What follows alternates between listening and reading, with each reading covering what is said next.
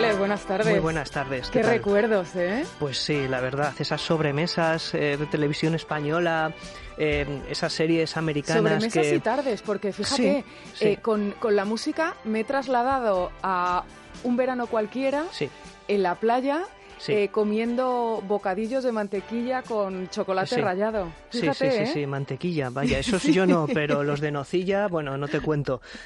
yo antes Pero era eso ya gordito. fue- eso ya fue posterior, Sí. hombre.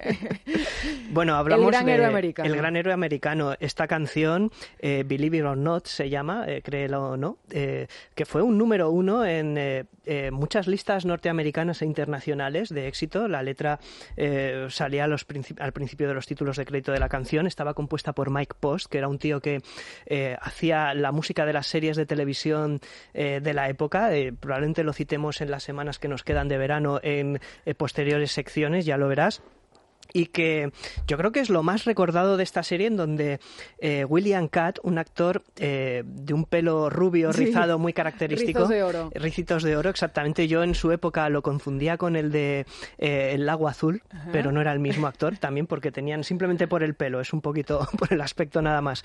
Y que unos extraterrestres, la nave espacial que salía encima del coche al principio, justo cuando empieza Sí. la canción de los títulos que acabamos de escuchar, le concede un traje, un traje con superpoderes, superpoderes variados, ¿no? Resistencia a disparos, a golpes, superfuerza, invisibilidad, lo que cualquier periodista de ahora mismo eh, debería tener en su armario. Bueno, eso lo tenía el traje.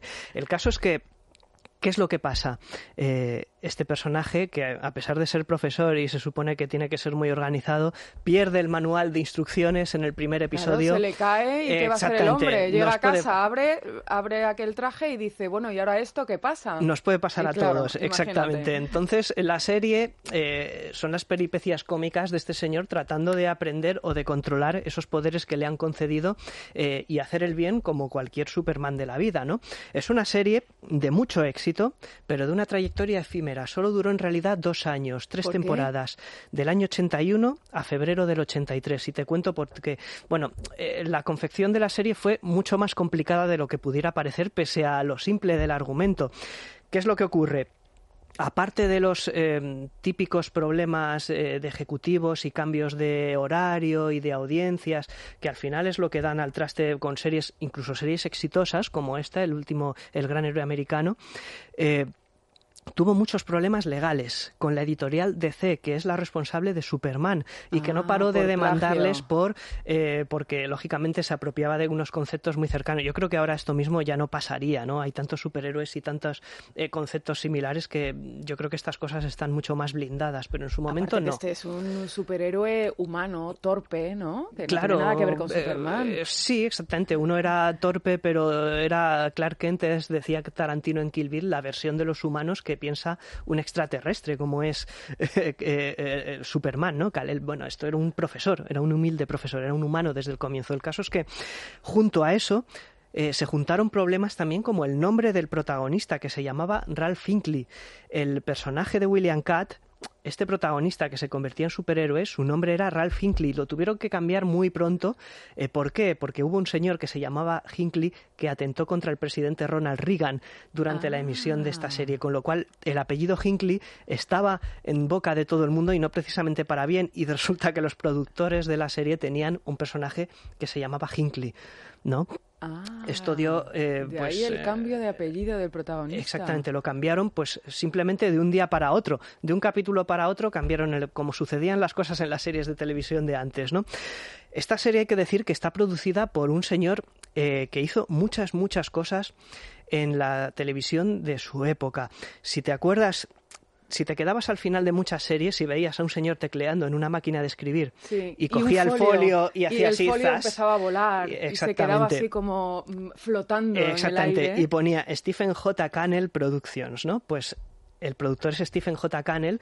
Esta fue la primera serie que utilizó ese famoso logo que luego reinterpretaría durante eh, muchos años, haría varias versiones distintas, pero siempre con él escribiendo y lanzando el folio al aire, eh, y que realmente es un tío con mucha trayectoria. Fue guionista de Ironside y guionista de Colombo que fueron dos de las series policíacas más absolutamente populares eh, de la época. Y luego después firmaría nada menos que el equipo A es el creador del equipo A, además del gran héroe americano, eh, que, eh, bueno, si esta serie fue un éxito, el equipo A, eh, que también tiene su historia y la trataremos en siguientes semanas, fue verdaderamente su pelotazo durante 5, 6, 7 años. Fue una serie hiper popular y le hizo ganar mucho dinero. O sea que el autor del gran héroe americano es el autor también de, del equipo, A, Exactamente, es la misma productora, la mismísima productora.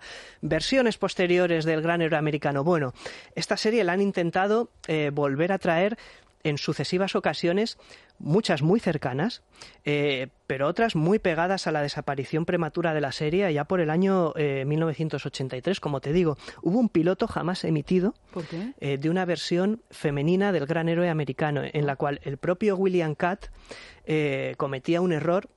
los extraterrestres le quitaban el traje, pero le encomendaban la misión de encontrar a una persona que pudiera llevar el traje de nuevo para poder recuperar la serie.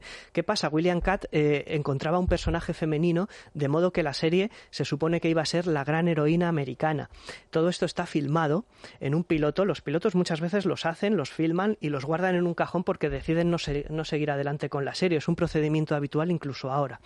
Eh, y esto está grabado, puedes, si te compras la serie en DVD, eh, que Universal sí que ha sacado en España, y en los extras puedes ver este piloto que nunca se llegó a emitir y que por tanto no tuvo continuidad.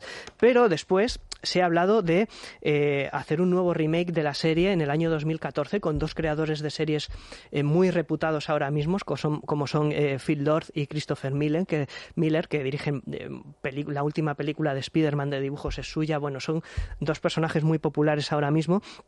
El propio William Catt, el propio actor protagonista, eh, escribió un cómic en el año 2008 eh, que se publicó con un moderado éxito, con lo cual el gran héroe americano ha sido como eh, uno de esos pequeños iconos de la cultura popular que de cuando en cuando vuelven a aparecer. Sobre todo yo creo que por la canción. La canción es lo más popular del gran héroe americano. Perfectamente reconocible. Perfectamente reconocible. La letra la puedes tararear, la puedes cantar, de modo que Hollywood siempre está con el proyecto que no acaba de arrancar de hacer una película del tema y sobre todo ahora que está eh, la mitología de los superhéroes mm, es tan extremadamente popular que mm, yo creo que es cuestión de tiempo que a alguien se le este vuelva a ocurrir. Este, en los tiempos que corren, este casi que ya no sería ni, ni gran ni héroe, sino que sería un... un héroe más, ¿no? Una más. Bueno, sí. sí. Uno más, ¿no? Quizá. El antihéroe. Exactamente, el antihéroe americano, ¿no? Porque ya como hay tanta saturación de estos personajes, a ver cómo, cómo orientas un poco esta historia. esos poderes tan extraordinarios, pues claro, que este acabe héroe estampándose contra una pared o, aterrizando, dándose de bruces contra el suelo. Pues claro, era la versión cómica, ¿no? Ya, ya incluso en su época, así que tendrías que abordarlo mucho, muy como comedia, ¿no? Pero bueno, esto es posible, vamos a ver qué es lo que ocurre, pero ya te digo que hay eh, intentos de volver a traerlo continuamente. Pues muchísimas gracias, Juanma González, por acercarnos otra serie más de antaño, otra serie que sigue resistiendo, ¿verdad? Sí, que sigue resistiendo. Gracias a, irreductibles galos como nosotros, que, lo recordamos y, y no se nos va de la cabeza esta sintonía.